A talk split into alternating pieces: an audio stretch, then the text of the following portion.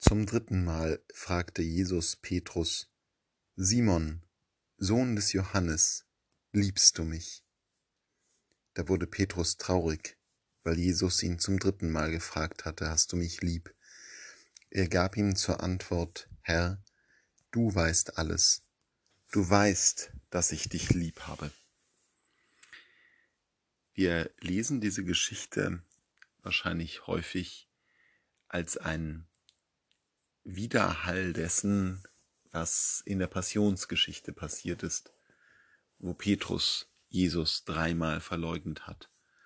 Und entsprechend wird er jetzt von Jesus sozusagen sicherheitshalber dreimal gefragt, um ihn zu erinnern an seinen Verrat, aber auch um sicher zu gehen, dass das nicht noch einmal passiert.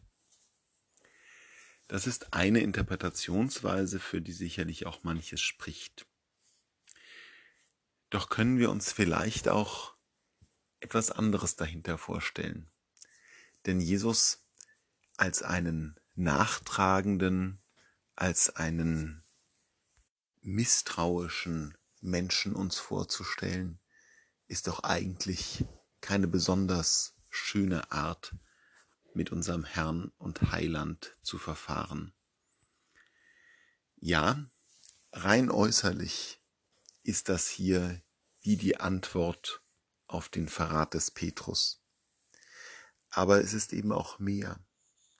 Die Frage, liebst du mich, ist ja auch eine Frage, die wir etwa von Kindern kennen, die zu ihren Eltern kommen sich ihnen an die Brust werfen und sagen, Mutter, Vater, liebt ihr mich?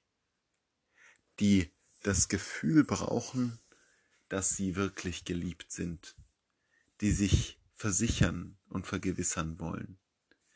Auch in Beziehungen zwischen Menschen fragen wir das oder erhoffen es uns zumindest, dass jemand es sagt, auch wenn wir nicht direkt danach fragen, fragen wir in unserem Herzen, fragen wir in unserer Seele, liebst du mich? Das ist Ausdruck unserer Sehnsucht danach, jemanden ganz und gar wirklich für sich aufgehoben zu wissen und sich bei dieser anderen Person aufgehoben zu wissen. Wenn Jesus also diese Frage stellt, auf die Petrus ja antwortet, Herr, du weißt alles, dann ist damit vielleicht klar gemacht, Gott weiß gar nicht alles.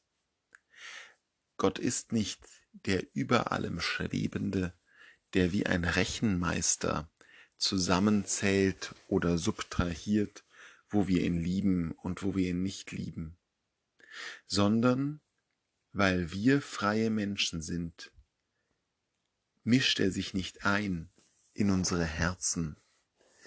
Ist er nicht willens, sich hineinzuschieben in unsere Gedanken, sie zu observieren, sie zu analysieren, sondern lässt uns frei mit unseren Gedanken. Und stattdessen blickt er auf uns mit Sehnsucht. Stattdessen möchte er bei uns sein, so wie bei einer geliebten Person, will er, dass wir uns ihm mit Liebe zuwenden. Er sehnt sich danach, dass wir ihm sagen, ja, Herr, ich liebe dich. Gott ist kein Rechenmeister, sondern, wie schon in den Schriften des alten Bundes immer wieder klar wurde, ein eifernder Gott, ein sehnender Gott, ein Gott, der betrübt ist, wenn wir ihn vergessen, und ein Gott, dessen Herz einen kleinen Sprung tut, wenn wir uns ihm zuwenden und sagen, Herr, ja, ich liebe dich. Das ist eine Vorstellung, die uns nicht immer so nahe ist, weil wir Gott gerne als über den Dingen schwebend sehen, als von allem losgelöst, über allem souverän.